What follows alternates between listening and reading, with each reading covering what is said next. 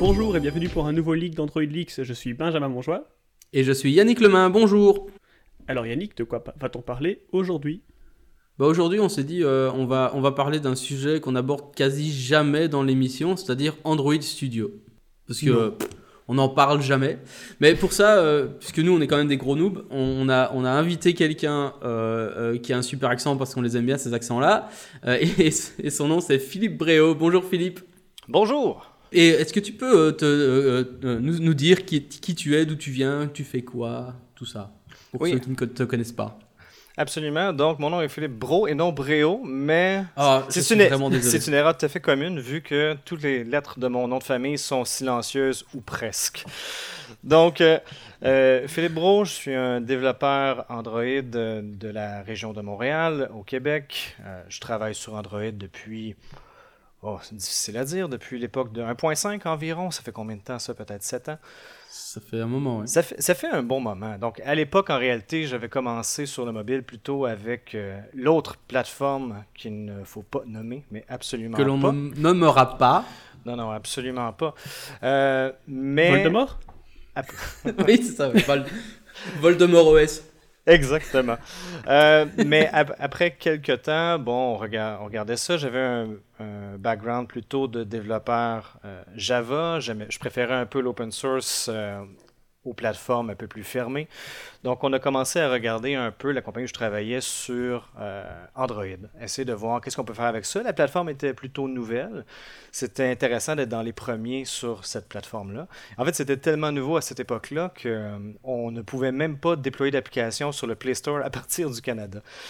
Donc, euh, à l'époque, euh, Google a été très bon là-dedans de toujours tout sortir aux États-Unis en premier et un jour peut-être, euh, si ça les intéresse, d'essayer d'aller dans d'autres pays. Euh, donc c'est pour ça qu'on a plein de trucs très en retard. Google Play Music est arrivé très en retard. avoir les téléphones, on avait un peu plus de difficultés et même seulement de pouvoir déployer les applications sur Google Play, c'était très très très difficile. Donc on ne pouvait pas déployer, mais on pouvait commencer déjà à essayer de de développer. Donc, on s'amusait à, l'époque avec euh, l'autre IDE dont on ne, il ne faut pas prononcer le nom non plus. Donc, la, charmante boule mauve. Donc, euh, j'étais un, un, grand fan de, Eclipse. Pour, pour de vrai, à, l'époque, j'adorais Il l'a dit, il l'a dit. Ah, j'ai ah. toujours adoré. J'ai toujours adoré les, euh, tout ce qui s'appelle productivité, raccourci clavier. Lorsqu'on était à l'université, euh, au départ, on n'était pas sur Eclipse, on utilisait parfois des éditeurs de texte tout bête ou euh, un truc, comment ça s'appelait, JCreator, des, vieux trucs. Et arriver dans un truc comme Eclipse à l'époque, ça ouvrait un monde de possibilités en termes d'intelligence sur le code, d'être capable d'aller la doc rapidement, tous les raccourcis pour faire les refactoring, bouger les lignes. C'était incroyable tout ce qu'on était capable de faire. Et j'aimais quand même. Euh, J'aimais quand même ça à l'époque. C'était euh, une belle avancée versus ce qu'on faisait avant. quand je faisais du PHP à, l'université, c'était moins évident, disons, d'avoir un bon idée. Donc, Eclipse, c'était quand même très bien. Et avec le temps, on a commencé à, faire, euh, faire, de l'Android. C'était Eclipse, ça allait bien. Euh, mais j'avais des collègues qui faisaient purement du Java qui, eux, étaient sous IntelliJ. donc, IntelliJ, fait par JetBrains, et comme euh, plusieurs le savent sûrement, la base de Android, Studio. Jamais entendu parler. Absolument. Une petite compagnie aussi, une, un petit IDE. Euh, tout nouveau, hein, tout de même. Donc, IntelliJ, c'est sorti en 2001 environ. En fait, IntelliJ est sorti environ en même temps qu'Eclipse, étonnamment. Il y a 18 ans, ils viennent de fêter leurs 18 ans, JetBrains. D'ailleurs, on leur, on leur souhaite un très bon anniversaire très bon anniversaire et on est toujours heureux de ce qu'ils font pour nous. Donc, à l'époque, euh, IntelliJ était très intéressant, principalement pour du développement Java. Euh, mais c'était une IDE qui était euh, commerciale, donc il fallait payer des, licences pour ça. À l'époque, c'était un frais fixe par année, on payait pour les upgrades.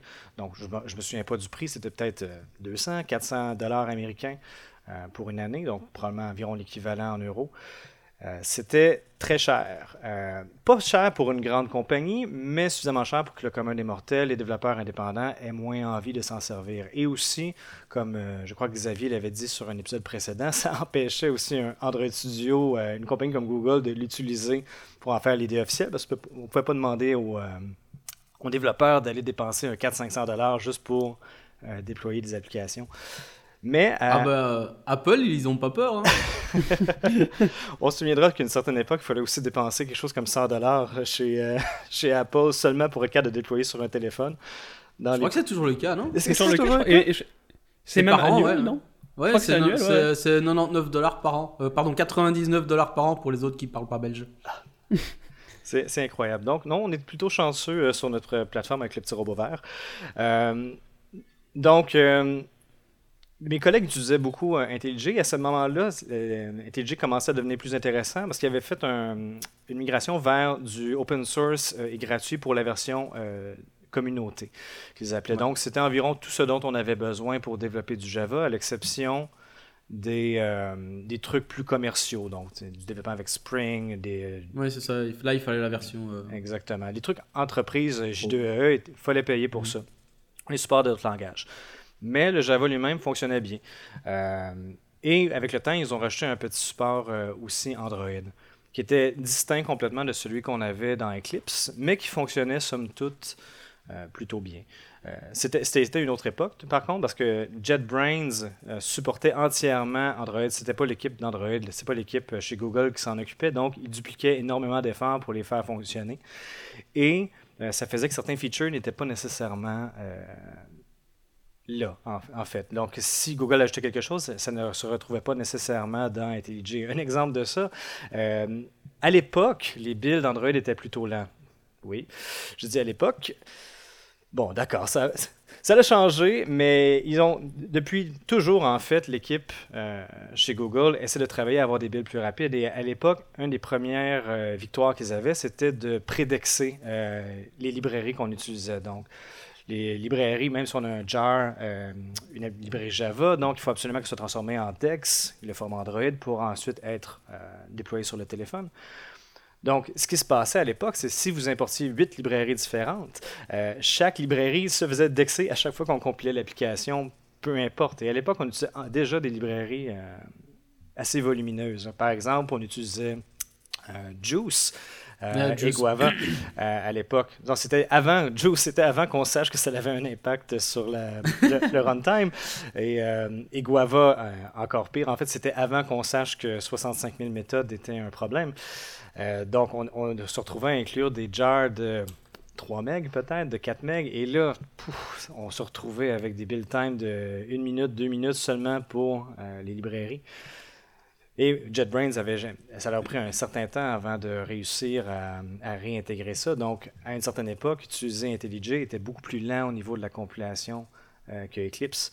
Mais pour les gens qui sont convaincus, qui aiment Studio et qui aiment IntelliJ à l'époque, c'était un faible prix à payer pour la productivité que ça amenait. Euh, à cause que IntelliJ avait été développé par une compagnie qui ne fait que des IDEA et fait par une seule compagnie aussi qui avait une vision à long terme et qui avait les moyens de leurs ambitions. Donc, ce n'était pas une sorte de consortium qui déterminait où on veut être dans cinq ans. C'est une compagnie qui avait une bonne idée de ce qu'il voulait faire. Donc, les raccourcis clavier, les plugins, tout fonctionnait bien ensemble. Alors que à l'époque de Eclipse, c'était plutôt euh, une suite de plusieurs plugins mis ensemble qui font que tu as une IDE fonctionnelle. Là, tu te retrouves à avoir une seule IDE par une seule compagnie pour que tout se tienne et fonctionne bien ensemble. Donc, il n'y a pas de problème d'intégration, pas de problème de raccourcis clavier qui peuvent être en conflit les uns avec les autres. C'était quand même quelque chose de très très bien. Et avec le temps, ensuite, euh, on a vu que des, euh, y a eu certains deals qui se sont faits derrière des portes closes qui ont fait que euh, IntelliJ est devenu la base euh, pour Android Studio et qui donne ce que nous avons maintenant aujourd'hui, donc une IDE qui est bien intégrée, qui est open source, qu'on peut, on peut aller regarder le code, on peut le télécharger sur le sur AOSP, on peut le modifier. c'est somme toute une très très bonne IDE. Ça, c'est une belle introduction. C'est une introduction un peu plus longue. Alors, deuxièmement, j'aime les longues marches sur la plage. Euh. je tiens à dire, juste, juste pour la petite parenthèse, euh, la première, la première chose, c'est que, euh, crois-moi, on, sait exactement ce que tu ressens vis-à-vis du fait qu'on avait tout en retard avec le store et tout ça. C'est toujours le cas d'ailleurs. Je sais pas pourquoi la Belgique n'est pas, n'est pas une des destinations prioritaires pour, pour ce genre de choses. Je comprends pas. Euh, et, deuxième truc, c'est j'ai vécu exactement, enfin j'ai fait exactement le même parcours vis-à-vis de IntelliJ en tant que développeur Java. J'étais sur Eclipse et puis en fait le problème d'Eclipse c'est justement cette suite de tous les plugins que tu as. Puis au, bout d'un moment ça devient une espèce de gros bundle énorme de plugins qui fait qu'il faut deux heures et demie pour qu'Eclipse démarre, ce qui est pas super super pro, pratique. Et donc, euh, utiliser IntelliJ à côté, qui était lui beaucoup plus linéaire, beaucoup plus rapide, beaucoup plus euh, plein de trucs, c'était, c'était bien. Voilà. Donc, euh, D'ailleurs, je me rappelle qu'à l'époque où, allez, donc Android Studio est sorti en, en, alpha, je crois, ou en bêta, moi j'ai poussé tout de suite pour l'adoption. Euh, pourtant, j'aimais beaucoup Eclipse, dans le sens où voilà, j'ai le même principe que toi en fait, hein, Philippe. Euh, j'ai fait du PHP avant, et donc je crois qu'à l'époque j'étais encore sous Windows et j'utilisais Notepad++, ces genres de choses. Et donc, quand tu as Eclipse pour la première fois ou ce genre de truc, c'est quand même euh, magique. Et donc, j'avais rien du tout contre Eclipse, mais quand Android Studio est sorti et qu'on voit un peu la, puissance IntelliJ et le, le, fait que tout se tient, euh, c'est vraiment génial. Et donc, quand c'est sorti, moi j'ai poussé pour qu'on l'adopte très rapidement et les, les quelques défauts euh, de jeunesse euh, étaient vite éclipsés, sans mauvais jeu de mots, par, par les avantages que ça apportait. Quoi. Et, et, du coup, bah voilà, tu, tu, parlais de, du code qui est ouvert, etc. Et donc, je voudrais enchaîner sur le fait que tu as sorti des, toute une série de, de tips of the day sur Android Studio. Et j'aurais aimé savoir un peu comment tu as fait. Est-ce que, est-ce que as, pour trouver tous ces tips, est-ce que tu as lu le code source justement ou est-ce que c'est à l'utilisation? Eh bien, oui. Euh, ça, c'était peut-être en, 2015 environ. J'avais mes, Android Studio Tips of the Day, donc à tous les jours, euh, ou presque tous les jours ouvrables, du moins. Euh, je prenais une demi-heure Sur Google Plus. Oui, c'était Google Plus. comme ça, sur, sur Google Plus. Vous avez bien entendu les gens. Et oui, c'était l'époque. C'était l'époque. Pour les plus jeunes d'entre nous qui ne connaîtraient pas. Donc oui, mais euh, c'était des trucs que je voulais sortir à cause que Android Studio euh, arrivait, les gens allaient devoir euh, quitter Eclipse et c'est pas tout le monde qui se, doutait des raccourcis clavier parce que la première fois qu'on ouvre Android Studio, euh, ça a l'air de rien en fait. C'est un fond blanc ou un fond noir et si on connaît pas les raccourcis clavier, c'est pas nécessairement meilleur que, que ce qu'on connaissait avant. C'est l'intégration des raccourcis des trucs de productivité qui font que c'est très intéressant. Donc j'en connaissais déjà une certaine partie par moi-même. Euh, mais ensuite, ça a été plutôt d'arpenter les, les, différents menus, le guide de productivité aussi qui est disponible à l'intérieur de l'IDE, regarder les différents raccourcis qui étaient disponibles. Et en fait, toute la littérature qu'il y a déjà eu sur le sujet, parce que quand on était arrivé à Android Studio, ça faisait plusieurs années quand même que ça fonctionnait sous Java. Et à l'époque, euh, le support Android, c'était quand même une faible partie d'Android Studio. Oui, c'était le, c'était le point en réalité. On voulait Android Studio pour faire de l'Android, mais toute la, puissance de l'édition de code Java, c'était là depuis des années et des années et des mhm, années. Mhm. Donc, ça a été une série de tips qui été très, euh, très intéressant à faire. J'en ai appris beaucoup moi-même en essayant de le faire parce qu'un coup qu'on a passé, mettons, les, les 10 ou 15 premiers, on se rend compte que bon, ben, si je veux continuer, il faudrait que j'en trouve euh, quelques-uns supplémentaires. Donc, on regardait un peu les, menus, les différents trucs. Des fois, je voyais un menu que j'avais jamais vu de ma vie. J'essayais de comprendre qu'est-ce qui s'était passé avec ça et comment ça pouvait bien fonctionner. Euh, des trucs comme la, recherche structurelle de code, donc le Structural Search and Replace, qui était un truc qui m'était totalement étranger à l'époque. Et avec le temps, j'ai appris à m'en servir et c'est devenu un, très très bon outil. Euh, donc, pour faire peut-être une petite parenthèse euh, sur la recherche structurelle, en fait, c'est une sorte, c'est un find and replace, c'est un, search tout à fait normal, mais qui comprend le code Java, comprend un peu le XML, le Groovy et quelques autres langages. Donc, c'est possible de faire l'équivalent d'une expression régulière, mais sur un, pattern Java, on va dire. Donc, on peut dire, trouve-moi toutes les classes euh, dont le nom de la classe contient, par exemple, le mot euh, presenter ou view, par exemple. Donc, avec ça, au lieu de faire une recherche euh, en texte clair partout dans le code, ça va seulement chercher des classes dont le, nom de la classe, par exemple, se retrouvait à contenir ce terme-là. Ou cherche-moi toutes les classes euh, qui n'ont pas de constructeur, par exemple. Toutes les classes qui n'ont pas de méthode euh, publique. Donc, c'est une sorte de syntaxe à apprendre, mais ça permet de faire des recherches intéressantes. Et ensuite, on peut matcher des portions de ce, de ce template, en fait, de cette expression régulière, pour l'utiliser dans un remplacement. Donc, euh, un truc qui m'avait été très utile, c'est à une certaine époque, on a passé des, logs Android, c'est le bon vieux ben, log, ça prend un log.i, un tag, des trucs comme ça, à une librairie de Jack Wharton qui est Timber, qui est une bonne librairie pour faire du logging sur Android. Donc, en utilisant la recherche structurelle et le remplacement structurel, ça me permettait de chercher tous les logs. quelque chose, log.i, log.v, log.e euh, avec le nom complet de la classe, euh, donc android.quelquechose.log, et de capter au fond euh, c'était quoi le message à l'intérieur, le paramètre qui était, la, qui était la chaîne de log et même l'exception si on parlait d'une erreur. Et dans un template de remplacement, de remplacer ça par un timber.log avec le bon la bonne méthode et replacer les paramètres aux bons endroits, mettre le petit point virgule à la fin et un seul euh, Find and Replace et ça permettait de migrer pratiquement sans problème un code base entier d'un log à l'autre. C'était plutôt merveilleux. Par ailleurs, il me semble que, que tu, peux, euh, tu peux enregistrer ces règles pour en faire des, des lints euh, et du coup des, même des, des alt-enter. Quoi. Donc il me semble que quand il retrouve ce genre de choses, il y a moyen de le sauvegarder pour qu'il te le mette en, en, orange et que le alt-enter te le re-remplace à nouveau. Mais on, on mettra un lien dans les show notes d'une vidéo de Thor Norby à Google I.O., je crois que c'était 2015 ou 2016, je sais, euh, où justement il, montrait euh, quelques petits tips, euh, dont celui-là. Et je pense que même si ton explication était, était très claire, parfois visuel, ça peut aider un petit peu les, auditeurs à comprendre un peu mieux si c'était pas encore bien connu. C'est vrai que le structural search est particulièrement tricky quand même.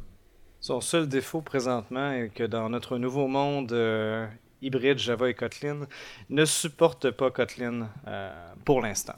Donc, on parle d'un truc qui est quand même de JetBrains, donc on assume qu'à un certain point, ils vont nous le ramener. Euh, mais pour l'instant, ça ne fonctionne pas avec le Kotlin. Et, alors du coup, comment enfin comment t'en es venu à faire euh, ces tips of the day? Qu'est-ce qui t'a qu'est-ce qui t'a motivé Qu'est-ce qui t'a poussé à, te lancer dans cette aventure folle, dirons-nous? Cette aventure totalement folle. Euh, j'avais envie de faire euh, quelque chose pour la communauté. Euh, je savais que j'avais certaines compétences au niveau de IntelliJ dans le studio parce que j'ai toujours aimé la productivité et les outils en général. En fait, j'ai toujours préféré trouver des façons de travailler plus vite que de travailler, en fait. Donc, je préfère utiliser les outils que ce pourquoi je les utilise en réalité. Un bon développeur est un développeur fainéant, moi j'ai toujours dit. Donc, C'est pour ça que j'outsource tout mon code en Chine. Il y a un raccourci clavier pour ça? Euh, Ouais, yen, yen, dollar, yen. D'accord, désolé de t'avoir coupé, vas-y continue. Donc oui, euh, je voulais faire un truc pour la communauté et euh, je voulais aussi avoir quelque chose que je pourrais faire à tous les jours. donc quelque chose qui serait relativement court à faire. Donc des tips, c'était un GIF animé en fait qui enregistrait le raccourci lui-même, euh, une brève description du type euh, et, et, voilà, en fait. C'était tout simple, mais je voulais absolument que ça rentre dans une demi-heure, 40 minutes, parce qu'en fait, c'est le temps que je prenais dans le train à me rendre au travail. Donc, euh, c'était une bonne façon de, le faire. C'était chouette. Moi, c'est comme ça que, j'ai que, que je t'ai découvert. on ne s'est jamais rencontré avant. Euh, mais mais je, je, te connais en fait depuis. Enfin, je te connais. J'ai suivi tous ces types-là justement sur Google parce qu'à l'époque, moi aussi, j'étais un avis d'utilisateur de Google C'était fabuleux. On pouvait mettre des images et, mettre plus, plus que 140 caractères. C'était fantastique. Et j'ai appris plein de trucs. Et je crois que c'est à cause de toi. Je sais pas si c'est directement à cause de ça ou je ne sais plus exactement comment ça fait, mais j'ai découvert aussi qui promoteur. Euh, qui j'espère que tu connais. Peut-être pas. Peut-être que tu es trop intelligent pour ça. Mais, euh, mais honnêtement, je ne sais plus, mais je pense que c'est lié à ça que j'ai découvert qui promoteur. Je me suis un peu intéressé à tout ça, euh, tous les raccourcis clavier. Et du coup, j'ai une question parlant de, raccourcis clavier. Euh, j'avoue que bon, tu es tu es québécois, tu parles français, mais tu es quand même en Amérique, et donc je ne sais pas si tu utilises un clavier AZERTY ou QWERTY. On, utilise du QWERTY en fait. Au Canada, on a le clavier canadien-français, Canada Multilink, mais c'est un clavier à base de QWERTY. De QWERTY. Parce que nous, on a, on a de l'AZERTY ici, et il y, a plein de, raccourcis qui fonctionnent pas. Genre, par exemple, on te dit si tu veux changer de, euh, de fenêtre pour aller de log 4, sur log 4, tu fais, euh, tu fais sur euh, Mac, parce que moi je, je suis pas PC, tu fais commande 6, je crois, un truc comme ça. Eh ben, ça marche pas. Sur AZERTY, ça fonctionne juste pas. Je sais plus ce qu'il faut faire. Il y a un truc qu'il faut faire pour que ça marche, mais, mais je sais plus ce que c'est. Et c'est très très énervant. Et il y a plein de trucs comme ça qui, qui sont juste pour une raison que je comprends pas. QWERTY only. Et je sais. J'en ai déjà parlé. Enfin, j'ai déjà envoyé des, des, tickets et tout chez JetBrains, mais. Si jamais quelqu'un euh, dans l'audience a, une réponse pour ça et qui peut me dire comment on peut faire pour déquertiser IntelliJ, ça m'intéresse. Voilà. C'était la petite feature request moi, moi, ce que j'ai fait, c'est que j'ai redéfini en fait ces raccourcis-là. Donc, euh, moi aussi. J'ai téléchargé et puis j'ai dit que Alt 4 et du coup chez moi c'est euh, Alt Quote, je crois.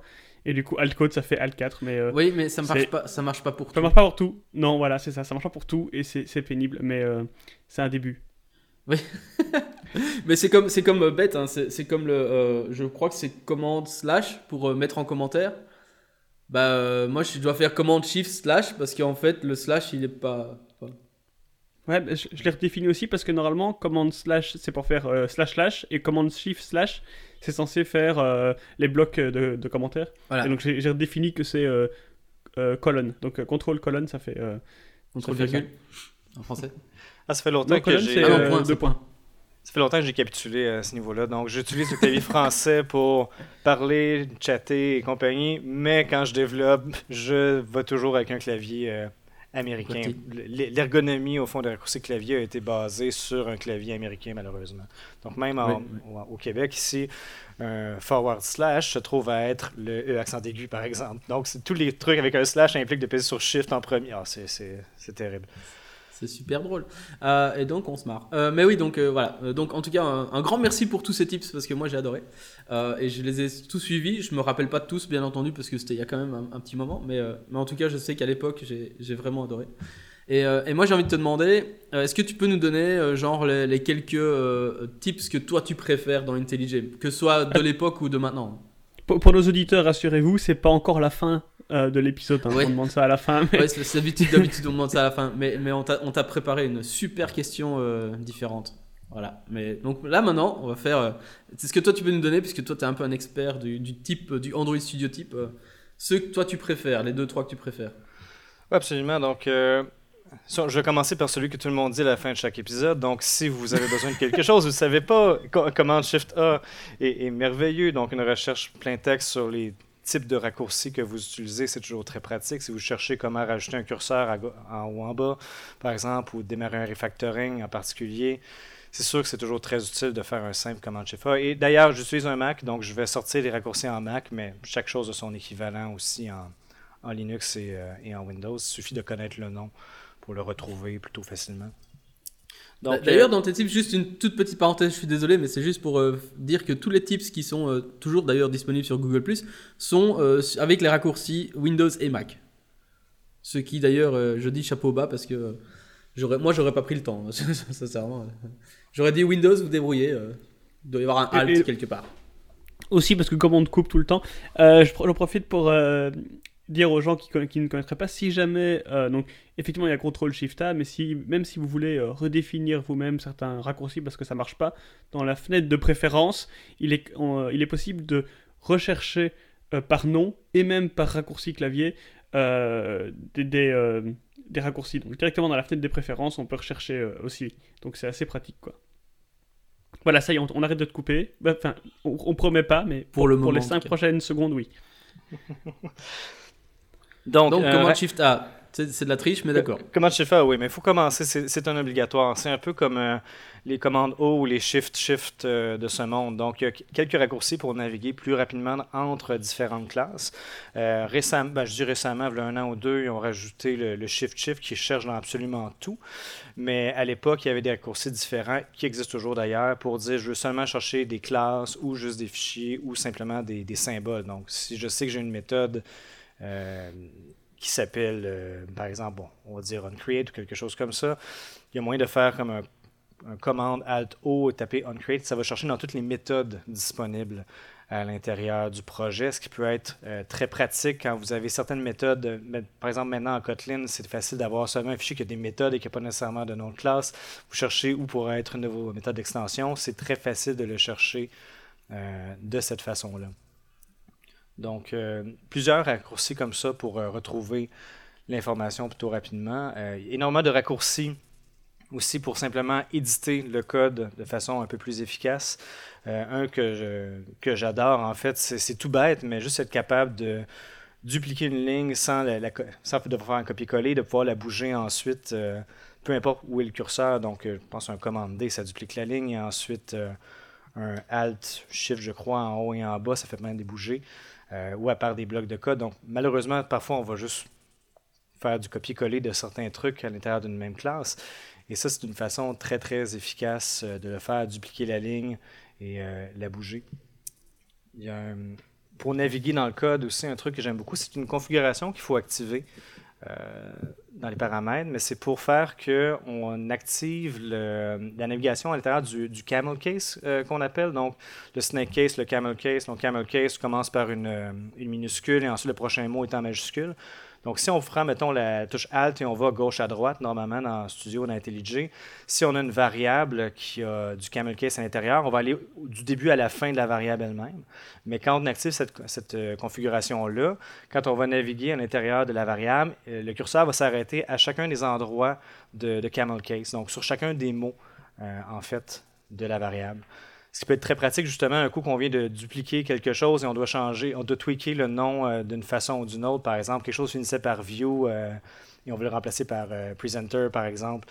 C'est très rapide de pouvoir naviguer à l'intérieur du même mot un coup qu'on a activé cette configuration, qui en anglais, c'est ça dit d'honorer au fond le, camel case. Et un truc intéressant pour les configurations en soi, c'est lorsqu'on est euh, dans la section préférences d'IntelliJ, en fait, il y a une section Search qui ne recherche pas seulement les catégories, mais cherche aussi chacune des configurations à l'intérieur de chacune des catégories. Donc, quand on a une vague idée de ce qu'on cherche, par exemple, Camel pour du Camel Case, on tape ça dans la boîte de, de configuration et va trouver jusqu'à la dernière petite config qui est trois niveaux d'imbrication plus bas qui parle peut-être de, de Camel. Case. Dans, la même veine, un des autres euh, raccourcis qui est excessivement utile, c'est la, la fonctionnalité qui permet d'étendre au fond la sélection euh, curseur, donc, mais en étant conscient du contexte dans lequel on se trouve. Donc, si vous êtes sur euh, une variable, par exemple, et vous faites, euh, je pense, c'est Alt et le chiffre du haut, ben, ça va, par exemple, commencer par sélectionner la variable. Et ensuite, si on continue, ça va sélectionner euh, l'expression au complet, donc l'assignation. Ensuite, peut-être tout le, le, statement, donc le if dans lequel il se trouve. Ensuite, la méthode. Ensuite, la classe. Donc, pour rapidement trouver quelque chose à, justement, peut-être déliter ou copier-coller, c'est un truc qui est, euh, qui est très très utile.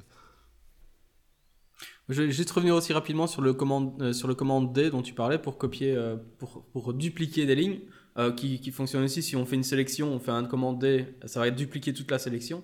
C'est super pratique justement si on doit faire mettre quelque chose dans le clipboard, donc on doit copier quelque chose, et là on peut, on peut quand même faire du, enfin, faire du copier-coller entre guillemets sans effacer ce qu'il y a dans le clipboard. Et donc ça c'est, enfin, en tout cas moi je m'en sers tout le temps, ça c'est pratique. Voilà. D'ailleurs, parlant de clipboard, euh, IntelliJ par défaut aussi un clipboard euh, multiple. Donc, si vous, avez un historique en fait de tout ce que vous avez copié-collé dans IntelliJ, donc au lieu de faire un commande V pour euh, copier, si vous faites un commande Shift V, en fait, vous allez avoir la liste, je ne sais pas de combien, peut-être de 5 ou des 10 copier-coller les plus récents que vous pouvez replacer. Oh oui. Sérieux? Absolument. Oh, purée. Vous pouvez l'essayer maintenant, on va mettre une musique en attendant. Ah, dans les trucs, moi, qui, euh, que, j'adore, donc c'est euh, déjà un des premiers trucs que j'avais découvert dans la, vidéo de, Thor, et je pense que je vais le dire parce que j'ai encore, euh, enfin, je encore des gens qui, ne le savent, qui ne savent pas, mais quand typiquement, ben, voilà, on vient de dupliquer une ligne, par exemple une, méthode, et on change le nom, enfin, on change le, nom de la méthode qu'on veut appeler, donc j'avais ma variable, et donc je commence à taper le début, et si je fais Enter, en fait, il pousse le reste au bout donc, au lieu de remplacer le, nom de la variable, il, pousse ce qu'il y avait encore. Et donc, pour, qu'il remplace tout jusqu'à la parenthèse, il faut utiliser tab et pas enter. Et, euh, ça, quand, je l'ai vu la première fois, j'étais aussi estomaqué qu'Yannick, c'était vraiment la révélation. Euh, et alors aussi, euh, c'est arrivé plus tard, je crois que ça s'est arrivé en 2016 ou peut-être même bien 2017, ils ont rajouté le, multi-caret, je sais pas comment on dit, le, multicurseur. Curseur. Euh, et du coup, alors je sais pas c'est quoi sous Mac, et, chez moi il faut que je regarde mon clavier pour que je m'en rappelle, mais si vous faites euh, CTRL G, je crois. Donc du coup, ça doit être Command G sous Mac. Ça sélectionne le, mot sur lequel vous êtes, et après, si vous, refaites, si vous refaites encore Command G, il va mettre un autre curseur au prochain mot qui fait ça. Donc quand on veut changer des choses rapidement, c'est hyper pratique. Et pareil, je crois que c'est CTRL SHIFT clic pour le rajouter à la souris quoi. Donc voilà, ça c'est des trucs que j'utilise tout le temps et qui sont juste, euh, juste super puissants. Quoi. Moi, j'avais déjà réussi à tout casser avec cette histoire-là, je n'utilise plus depuis. j'avais mis des curseurs partout, mais j'en avais mis un trop, euh, trop au mauvais endroit, mais je l'avais pas vu tout de suite. Et donc, j'ai changé plein de trucs, et puis après, ah mince, il y a un, gros bloc qui était parti, donc j'ai dû faire un, un CTRL Z qui a tout, euh, pardon, un commande Z, un commande Z sur, sur Mac, euh, qui a tout euh, défait ce que je venais de faire. Et puis finalement, ça a été trop rôle. J'ai arrêté. Voilà. Donc euh, il, faut, il, faut être, compétent en fait pour utiliser ce genre de truc. Et j'ai pas les compétences. C'est plus compliqué à utiliser quand même, mais ça permet de faire des trucs très puissants. En fait, ça rappelle un peu l'utilisation des macros dans, certains autres éditeurs. Donc, essayer de trouver la, séquence parfaite qui va faire qu'on pourra répéter l'opération sur mille lignes différentes et une seule erreur et plus rien ne fonctionne. Et on oublie toujours de toute façon la dernière ligne qui fait que tout brise pour une raison inconnue. Mais bien ah utilisé, très puissant. Ça me rappelle euh, IMAX. Euh, dans IMAX, il y avait, il y avait un système de, d'enregistrement de, de commandes en fait. Donc euh, tu, tu pouvais démarrer l'enregistrement, tu faisais des certaines, certaines commandes genre déplacer le curseur un certain nombre de fois, effacer un certain nombre de caractères, etc. Et donc on pouvait recommencer la commande autant de fois qu'on voulait. Et en effet, il y avait la fois où ça n'allait pas parce que justement dans le, dans le pattern, il y avait un truc qui changeait et puis c'était tout cassé. Mais c'était quand même pratique ce, système de, d'enregistrement de, de, blocs de commandes, c'était bien. Et tant qu'on est dans les, dans les tips un peu Android Studio, je voulais savoir Philippe, est-ce que toi tu as des, des templates et des live templates, etc., que tu utilises dans, dans IntelliJ, des trucs que tu as partagés ou alors euh, ou pas du tout? Euh, en, fait, la plupart des templates que je m'étais fait à l'époque ont fini par être inclus dans Android Studio. Donc, des trucs, par exemple, pour euh, faire un log, par exemple. Euh, ou c'est possible d'en faire un avec, par exemple, Timber, par exemple. Donc, mettons TL pourrait partir un Timber log. les live templates sont quand même un, un, concept excessivement puissant. Donc, pour ceux qui en auraient jamais utilisé, en fait, c'est une sorte de, snippets de code que tu peux euh, étendre, en fait, euh, dans lesquels on peut rajouter certaines configurations euh, qui sont contextuelles. Donc, c'est un live template en Java pourrait inclure, par exemple, le nom de la méthode dans laquelle on était, le nom de la classe, la date, l'auteur, toutes sortes de choses comme ça. donc, ça permet de rapidement rajouter un snippet de code intelligent. Donc, l'exemple à l'époque, c'était avec un log. Donc, on se rappelle que les logs Android, il faut toujours passer, par exemple, un, tag. Et le tag, en général, c'est simplement le nom de la classe qu'on passe parce qu'on est paresseux comme ça. Et euh, le live template pour les logs, en fait, ce qu'il faisait, c'est qu'il était conscient dans quelle, classe qu'on se retrouvait. Donc, on tapait, je pense, log-t seulement, suivi de tab, et ça remplaçait par euh, private, static, tag, euh, string, blablabla, est égal à ben, le nom de la classe, euh, entre guillemets. Donc, très, très, très pratique. donc, ça, c'est pour les live templates, mais c'est aussi possible de faire des templates de, de fichiers en soi. Donc, on sait que on peut faire faire new et on peut dire crée-moi par exemple une activité. Donc on va avoir déjà des trucs comme ça ou une, vue. Mais si vous avez des trucs qui sont récurrents dans votre projet, donc si vous utilisez un, des patterns MV quelque chose, MVI, MVVP, euh, MVP pardon, MVVM, euh, vous allez sûrement avoir des classes qui sont assez standards dans votre projet. Donc par exemple, voici la façon qu'on déclare un fichier avec un présenteur euh, et une vue. Donc c'est possible de le faire une seule fois, de le sauvegarder et de passer certaines variables pour euh, configurer ce fichier-là. Donc, si vous avez un, presenter qui inclut aussi une vue et vous avez un nom en particulier, donc par exemple login, euh, ça crée une classe login presenter et login view dans le même fichier, ben, c'est possible de faire une fois ce, fichier-là, le sauvegarder et de mettre des variables de remplacement à l'intérieur du fichier. Voilà, je t'ai juste à dire aussi que, voilà, vu que, vu que tous les MV y passent, euh, si jamais un jour vous entendez parler de MVVP, rappelez-vous, vous l'avez entendu ici en premier. Hein euh, et moi, je suis sûr que ça doit être une super idée en fait. Hein. Il, y a, il y avoir trop moyens de faire un truc comme ça. Ouais, ouais. Euh, voilà. Bon, c'était la petite parenthèse. Mais oui, ouais, c'est super pratique. Le seul truc qui, qui m'embête, c'est qu'on peut pas faire les. nos propres live templates qui, qui sont des, des, constructions comme cast par exemple. Tu vois, quand tu. Je sais pas si tu as déjà. Enfin, Yannick, je sais pas si tu connais, quand tu tu as une variable par exemple et que c'est une view toute, toute, toute conne et que tu veux la caster en button, bah, tu peux juste faire view.cast et en fait quand tu fais enter, il te, il te, en Java il te l'enrobe bien mm-hmm. et il te met bien les, les, parenthèses comme il faut et tout ça. Euh, et, ça malheureusement on peut pas créer les nôtres. Euh, on peut créer que les, les live templates qui sont euh, juste de, qui, bah, enfin, from scratch quoi, à partir de rien. Et ça c'est le, le, petit truc embêtant. Mais il y a quelques... il y a pas mal de trucs sympas à ce niveau-là pour ceux qui connaissent pas, de, pour aller voir. C'est vrai. Euh, et alors, du coup, on voulait aussi parler d'autres choses avec toi, Philippe. Euh, c'est que tu as écrit un plugin pour Android Studio. Alors, est-ce que tu peux nous en parler un petit peu? Oui, absolument. Donc, j'ai écrit un plugin il y a quelques années déjà de cela euh, qui s'appelle euh, ADB IDEA. Et l'idée était d'amener certaines euh, fonctionnalités de ADB directement dans Studio.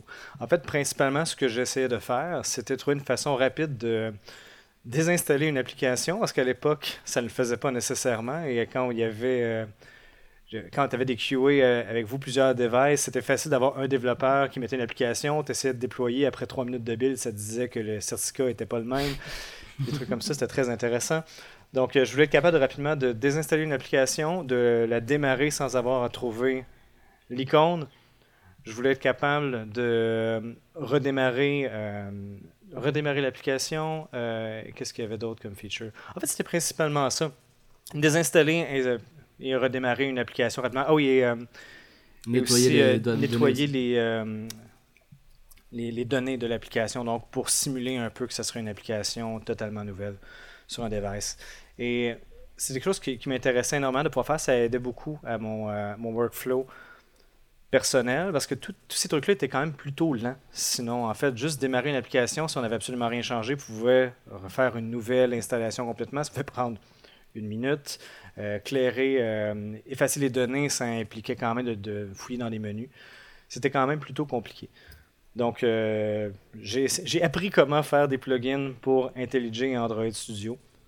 C'était quand même plutôt, plutôt facile. Le seul défaut de cette approche-là est que ça impliquait d'aller se brancher directement sur certaines API privées de Android Studio pour avoir accès au bridge ADB et pour avoir accès à la liste des, des devices qui s'y étaient connectés.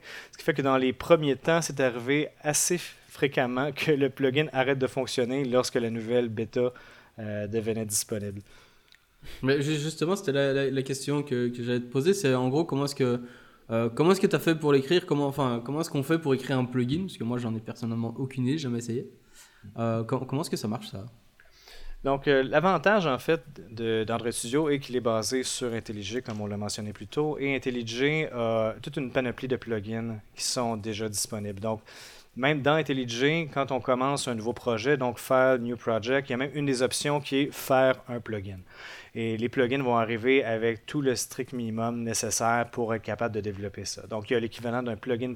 L'équivalent du Android, Android Manifest, qui est un plugin.xml qui va déclarer, au fond, tous les points de rentrée du plugin par exemple. Donc, les, différentes actions qui peuvent être faites. Et ensuite, ce sont simplement des classes Java. Donc, IntelliJ nous donne une interface, euh, une API publique qui est stable, sur laquelle on peut se brancher. Euh, et aussi, on a accès quand même à pas mal toutes les classes, même si elles sont privées. Donc, dans mon cas, comme le plugin Android Studio était open source, j'étais capable de trouver la classe qui correspondait au bridge euh, vers ADB pour être capable d'injecter mes propres commandes. Ben, donc, le UI lui-même, ce sont des trucs tout à fait standards qui viennent avec euh, IntelliJ. Donc, IntelliJ fournit aussi ses, euh, composantes visuelles qu'on peut réutiliser et fournit tous les le strict nécessaire pour créer des, raccourcis, avoir des configurations. Et ensuite, c'était de trouver les bons hooks dans le, dans le SDK pour être capable au moins de lancer une chaîne de commandes ADB sur le bridge. Donc, le plugin, lui, au fond, ce qu'il fait, c'est il, envoie des chaînes de commandes ADB comme si on était sur le, terminal et on faisait un ADB shell. D'accord. Et, donc, euh, quand, quand, tu dis que tu as utilisé les, les API euh, euh, privés, c'est parce que, en fait, c'est pas documenté essentiellement. C'est pour ça que c'est pour ça que c'est privé. Exactement. C'est pas, pas, pas une API officielle, quoi. C'est ça. Non, aucunement. En fait, je pense pas que, l'équipe chez Google est au stade de dire on, veut avoir des, euh, des tiers parties qui vont essayer de faire des plugins en se basant sur notre code. Ça n'a jamais été l'intention de leur côté. C'était plutôt un risque euh, calculé. C'était pour mon, besoin personnel. Je disais, j'en ai besoin, mes collègues en ont besoin. C'est plus facile de le déployer sur le plugin repository que de faire des petites distributions à l'interne. Si ça intéresse quelqu'un d'autre, tant mieux. Et finalement, ça a intéressé euh, plusieurs milliers de personnes. Et donc maintenant. moi, euh, j'en fais partie. Hein. J'utilise régulièrement je vais pas dire tous les jours, mais presque, euh, ce petit plugin. Euh, et en fait, en, regardant un petit peu, je viens de voir qu'il était open source. Je ne savais pas. Absolument, c'est open source depuis euh, le jour 1. Donc, c'est possible de, de l'étendre, de rajouter des actions. Par contre, je veux garder la surface euh, d'API quand même plutôt restreinte. C'est facile de rajouter un million de différentes actions là-dedans, mais ça devient plus difficile à utiliser. Donc, j'essaie de le garder avec les actions les plus euh, core, on va dire, donc les plus, euh, les plus simples. Mais je travaille sur la, version 2.0 présentement pour être capable de, le configurer en fait et de rajouter des, des chaînes totalement arbitraires et de le configurer un peu à l'IntelliJ avec des variables, des trucs comme ça. Mais du coup, ça explique alors euh, ce que tu disais juste, juste avant, ça explique aussi pourquoi euh, quasi à chaque mise à jour de, de IntelliJ, tu dois faire une nouvelle version.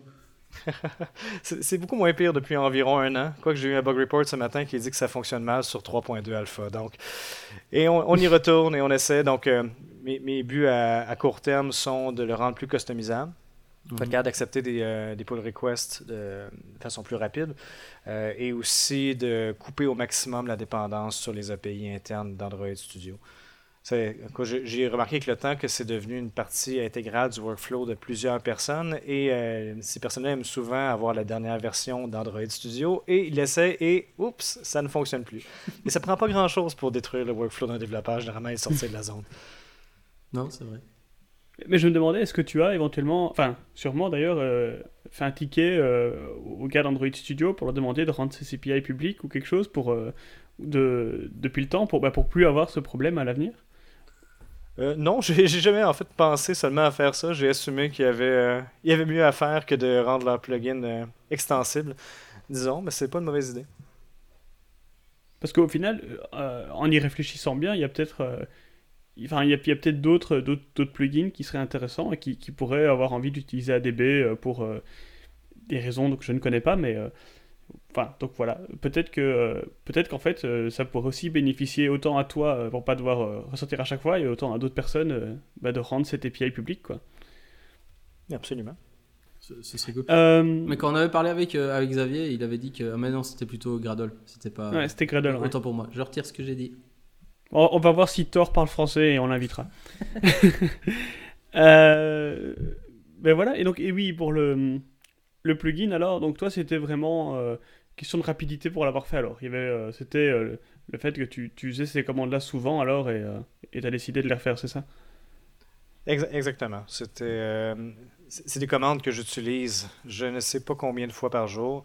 Simplement une bonne partie du workflow. Dès qu'on a besoin de déboguer quelque chose qui serait le, lance, la premier lancement de l'application, par exemple, être capable de euh, nettoyer l'application, de la redémarrer d'un seul coup, très pratique. Désinstaller une application aussi, euh, c'était particulièrement pratique à l'époque où est-ce que ça ne le faisait pas euh, instantanément. Ok, est-ce que moi je n'utilise pas du tout en fait ton, application, donc je, je, le dis. Hein. Euh, Enfin, j'ai jamais eu euh, ce problème, mais peut-être que si j'utilisais, je me rendrais compte de pourquoi. Mais euh, est-ce que, est que je peux du coup, euh, enfin, est-ce qu'il y a des, raccourcis? Je suppose que oui. Et est-ce que je peux les, changer, les définir, ou alors est-ce que c'est quelque chose de difficile quand on fait un plugin? Non, c'est plutôt facile de, de, les changer. Donc, quand on rajoute ce qu'on appelle des actions au niveau d'IntelliJ, ça se trouve être quelque chose qui se retrouve dans la section Keymap dans, dans Android Studio. Donc, on peut assigner des raccourcis clavier comme on peut comme on veut. Et euh, ça apparaît aussi quand on fait le bon vieux euh, Command Shift A. On peut le retrouver. Et pour que ce soit plus évident, j'avais rajouté aussi une sorte de liste rapide. Donc, euh, CTRL Shift A fait apparaître la liste qui est aussi cherchable. Donc, si on commence à taper ce qu'on veut, ça nous donne le bon résultat. Ou sinon, il y a des chiffres aussi à côté pour avoir des accès rapides aux différents raccourcis. Il y a un truc que j'ai rajouté plus récemment, il y a moins d'un an, qui était très demandé, c'était de pouvoir redémarrer une application avec le débogueur euh, attaché. Donc, combien de fois que ça arrive qu'on veut simplement lancer l'application et plus tard, on se rend compte qu'on voudrait avoir le débogueur. Donc, il y a deux façons de le faire. Si on a le temps, on peut euh, attacher le débogueur par la suite. Donc, il, se trouve avoir une icône pour ça euh, dans Android Studio. Sinon, moi, je m'étais rajouté mon propre raccourci clavier en changeant mon keymap.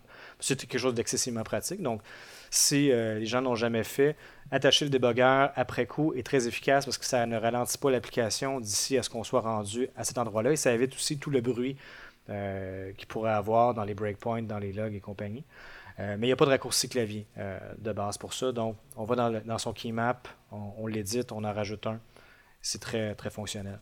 Par contre, si on veut déboguer quelque chose qui est au lancement de l'application, donc vous voulez déboguer votre euh, graphe d'objet dans Dagger, par exemple, ou le application.onCreate, vous ne serez jamais assez rapide pour être capable de l'attacher au bon moment. C'est impossible à faire.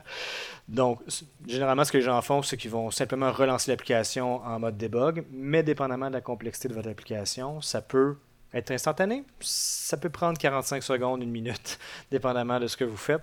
Donc, juste être capable de le redémarrer rapidement avec le débogueur, c'était euh, un gros gain en termes de temps. Ah ben ça, je ne savais pas. Je ne l'avais pas utilisé. Mais moi, j'utilise essentiellement. Mais c'est vrai que ça m'est arrivé aussi de devoir euh, débugger quelque chose au démarrage. Mais j'avoue que j'ai jamais débugué mon graphe de, dépendance de Dagger. Ça, c'est un niveau euh, au-dessus de ma tête. Mais... Dagger, on connaît pas. Ça sert à rien ce truc-là. C'est comme Eric Java, ça sert à rien ce truc-là. euh... bon, là, quand on commence à raconter des conneries, souvent euh, c'est que l'épisode arrive à sa fin. Enfin, même si on l'a dit depuis le début. Euh... Mais en général, comme tu le sais peut-être, on, pose plein de questions débiles à la fin de nos, épisodes. Et du coup, on voulait te poser une fonctionnalité d'Android Studio que tu adores. Non, c'est une blague, cherche pas. Euh, on va te demander, donc, on va changer un petit peu, on va te demander une fonctionnalité de ADB euh, que tu adores. Qu'est-ce que ce serait? Euh, J'aime beaucoup le ADB Input Shell. Donc, je pense que c'est ADB Shell Input et quelque chose. Ça permet d'envoyer des chaînes de texte comme si on le tapait sur un clavier. Donc, si vous travaillez sur une application qui a besoin de rentrer un nom d'utilisateur ou rentrer du texte comme ça, et vous travaillez avec un vrai device ou avec un émulateur, vous pouvez le rentrer à même votre terminal plutôt que de le taper euh, sur le téléphone. Donc, c'est très scriptable aussi. Donc, si vous voulez, vous avez le classique, euh, un champ texte pour l'utilisateur, euh, ensuite un autre champ texte pour le mot de passe, mais on peut envoyer le nom d'utilisateur. Ensuite, on envoie le keycode pour faire l'équivalent d'appuyer sur le bouton Next ou le bouton Enter qu'il y a sur le clavier. Et ensuite, on rentre euh, le, mot de passe. Ensuite, Enter, Enter et le bouton Login, par exemple. Et en, un seul, euh, en une seule commande, c'est qu'on peut remplir un nom d'utilisateur, un mot de passe et appuyer sur un login, par exemple. Oui, ben, j'utilise ça beaucoup, moi aussi. Euh, pour notre application, qu'on a des mots de passe bizarres et des trucs, des, noms d'utilisateurs bizarres pour faire des espèces de bypass. C'est super pratique. Scripté, c'est cool. Nous, on utilisait ça pour réveiller des devices. Je crois qu'il y a moyen d'envoyer le keycode que si tu quand appuies sur le bouton Home en fait. Et donc on avait des devices euh, connectés à un Jenkins et quand on voulait les réveiller pour être sûr que l'écran reste pas allumé tout le temps, euh, on, envoyait le keycode bouton Home et du coup ça les réveillait. Ah euh, on s'est aussi envoyé le keycode bouton lock, mais le problème qu'on s'est c'est que du coup parfois en fait quand ils étaient éteints, qu'on appuyait sur le bouton lock, ça les réveillait, mais quand ils étaient déjà réveillés, qu'on appuyait sur le bouton lock, ça faisait pas l'effet escompté. Donc euh, je conseille aux gens d'appuyer sur le bouton Home plutôt que le bouton Lock. Voilà. Bien vu. Alors, euh, une autre question qu'on pose souvent, c'est euh, une bibliothèque, une librairie, dont tu ne peux pas te passer quand tu fais du développement? Eh bien, je dirais que ça serait probablement un Mockito. J'aime beaucoup les tests unitaires, les tests d'instrumentation, donc une bonne librairie de mock est généralement très utile. Donc, Mockito pour les extensions pour Kotlin, je m'en passerai pas. Ça, c'est une bonne idée, ça. Mokito. Jamais entendu parler, mais il paraît que c'est cool. Non, je, plaisante. Bah, Mokito, c'est vraiment bien. D'ailleurs, je mettrai un lien dans les show notes, mais euh, un truc méga chiant avec Kotlin, c'est que comme tout est final par défaut, c'est euh, pas toujours évident de, de, moquer les classes. Et donc, du coup, euh, avec les unit tests, on peut, on peut rajouter le truc dans les ressources là, pour que Mokito rende les classes final, non final. Mais sur Android, les, les, les, tests Android test, là, on ne sait pas utiliser ce truc-là. Et il y a un mec, euh, j'ai oublié comment il s'appelle, je, je ne remercierai probablement jamais assez, euh, qui a fait un, un, Android runner, un JRunner, qui rend toutes les classes euh, open pour, les tests. Donc, on mettra le lien dans les show notes pour ceux qui cherchent. moi, enfin, nous, on l'utilise et, ça marche bien. Donc, voilà, c'est le truc avec, avec Mokito et, et Kotlin c'est un live saver. Très très fort. Ah, D'ailleurs, euh, juste avant qu'on pose la dernière question à la con, euh, moi j'ai une question euh, pour l'un de vous deux. Est-ce que l'un de vous deux utilise toujours robot électrique non. non. ça fait longtemps que je l'ai pas utilisé. Mais il, paraît que c'est bien. Enfin, ça a bien évolué. Moi je l'ai utilisé il y, a, longtemps et, et en fait c'était super pratique. c'était super pratique pour, pour parce qu'à l'époque quand on faisait des tests, des, des, des tests JVM, on n'avait pas le faux Android qu'on a maintenant donc qui existe maintenant. On, a, un vrai Android, enfin on a, un faux euh, Android euh, qui existe, qui est tout stopé, mais euh, enfin qui, envoie des, exceptions stop, mais au moins on pouvait utiliser des classes et des trucs comme ça, et utiliser Mockito avec tout ça. mais le problème c'est qu'avec Robot Electric, il y avait beaucoup de faux positifs, c'est-à-dire qu'ils n'étaient pas toujours à jour avec la avec, la version d'Android et du coup il y avait certaines implémentations qui n'étaient pas, euh, pas tout à fait correctes et donc on n'avait pas vraiment les bons, euh, les bons résultats de test etc. Et donc moi je voulais juste demander si vous aviez euh, des nouvelles à ce niveau là parce que je ne l'ai pas utilisé depuis et je voulais savoir si c'était bien mais voilà. Si vous vous savez pas non plus, bah tant pis. Voilà moi, mon expérience avec, c'est que à l'époque, ça marchait bien. Enfin, dans le sens où quand je disais, ça marchait pas trop mal. Mais dès qu'il fallait mettre à jour Android ou quoi, enfin, la version Android utilisée, il y a tout qui pétait. Enfin, et je passais plus de temps à essayer de maintenir les tests qu'autre chose. Et donc, euh, au final, il valait mieux les faire sur euh, Android test que, que test, quoi. Euh, et, et c'est là que j'ai arrêté. Maintenant, je pense que c'est une bonne question pour nos auditeurs. Donc, pour les trois personnes qui nous écoutent, si vous pouvez nous faire un retour sur Twitter, je crois qu'ils sont quatre. Qu'on sache. Ils sont quatre? Bah, bah oui, il y, a, ah bah. y a Philippe qui vient de commencer à nous écouter. voilà. Mais du coup, Philippe, pour les, trois autres auditeurs, euh, on va te poser la dernière question. Euh, le thème Android Studio, blanc ou noir? Ah, ça dépend. Non, pour, le, pour les développements de tous les jours, définitivement le, thème noir. Euh, le thème blanc, j'ai trouvé certaines utilités. Donc, faire des présentations, par exemple, le contraste est meilleur sur fond blanc lorsqu'on le projette. ou un des bienfaits de pouvoir travailler de la maison, c'est que l'été, je peux travailler euh, de, à l'extérieur, par exemple. Donc, le contraste blanc est plus, euh, est plus agréable sur l'œil. Ah ben voilà Je crois que c'est je crois que c'est la première fois qu'on nous dit les deux. non, non, non, non, on l'a déjà eu. On déjà eu. Ah, je me rappelle pas. Ok. Ouais, Bah voilà, on va, on, va faire, on va faire un club spécial pour ceux qui utilisent les deux. Parce qu'en fait, évidemment, on pose ces questions-là pour euh, absolument zéro bonne raison. On, a, on fait absolument rien avec ces réponses-là, mais c'est juste marrant.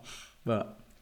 C'est tout. On fait absolument pas de statistiques, ça nécessiterait qu'on travaille. Alors euh, voilà. C'est ça, et tout le monde sait de toute façon que la majorité utilise le noir, point. Ah, ça, c'est pas vrai. On fera des statistiques un jour pour te prouver que non. En tout cas, Philippe, un grand, grand, grand merci d'être venu euh, nous parler. Euh, j'ai quand même réussi à, apprendre quand même le truc du, euh, du, du multi, du multi clipboard. Je savais pas. C'est génial. Enfin, moi, je sais bien que ça va m'aider. Donc, merci pour ça. Merci pour tout le reste, pour tous les tips. On va mettre tous les liens possibles et imaginables dans les show notes. et en attendant, si les gens veulent, te, trouver sur les internets, où est-ce qu'ils peuvent faire ça? Oui, euh, la façon la plus simple de me trouver sur euh, Twitter maintenant. Donc, Google Plus existe toujours, mais je suis plus sur Twitter maintenant. Donc, euh, à commercial Pebro sur Twitter. Sinon, j'ai mon blog aussi sur developerphil.com, les gens peuvent me trouver. Cool, merci beaucoup. Et toi, Benjamin, où est-ce qu'on peut te trouver? Moi aussi, sur Twitter, donc xzan. Et toi, Yannick? Alors moi c'est euh, at the Yann. Là on vient de dire trois euh, at de, de, manière différente, c'est quand même extraordinaire. Euh, at the Yann sur Twitter, on peut retrouver le, le handle de, du podcast at Android underscore leaks et on peut nous retrouver aussi sur le site androidleakspodcast.com où on va retrouver toutes les, tous les, tous les shows, là, tous les épisodes, j'y arriverai, et toutes les show notes qui sont quand même extensifs. Voilà, et alors je, je pense aussi à un truc je sais pas, Philippe, est-ce que tu seras à Android Makers euh, à Paris en, avril ou pas? Malheureusement pas cette année. Ah. ah. ah. Parce, que, parce que voilà, nous, euh, nous on y sera. Euh, speaker ou pas, on a décidé de s'imposer. donc on y sera même en tant que, que, que participant s'il faut, mais on y sera. Donc voilà. et les dates, je crois que c'est le, le 23 et le 24 avril. Voilà. Euh, ça se fera à Montrouge, ça s'appelle. Je sais pas si c'est dans Paris ou à côté de Paris, mais en tout cas, c'est le nom du bled. Et, et voilà. Et le, Paris, c'est le nom du bled? Montrouge, c'est le nom du bled. Oh là là. Euh, moi, j'y connais rien, moi, je suis pas du coin. Et euh, puis, vous pouvez retrouver toutes les informations sur, le, euh, sur la conférence à androidmakers.fr. Voilà, tout simplement. Voilà. Mais je crois qu'on a fait. Bon, ouais, alors maintenant qu'on a fait notre pub qui n'était pas du tout demandé, on veut quand même être payé. Hein. Donc, message aux, aux organisateurs. mon numéro de compte, c'est BE. voilà. Mais, avec tout ça, ben, je pense qu'il reste plus qu'à dire au revoir alors. Hein. Euh, ben, au revoir alors. Au revoir. Au revoir. Et à bientôt.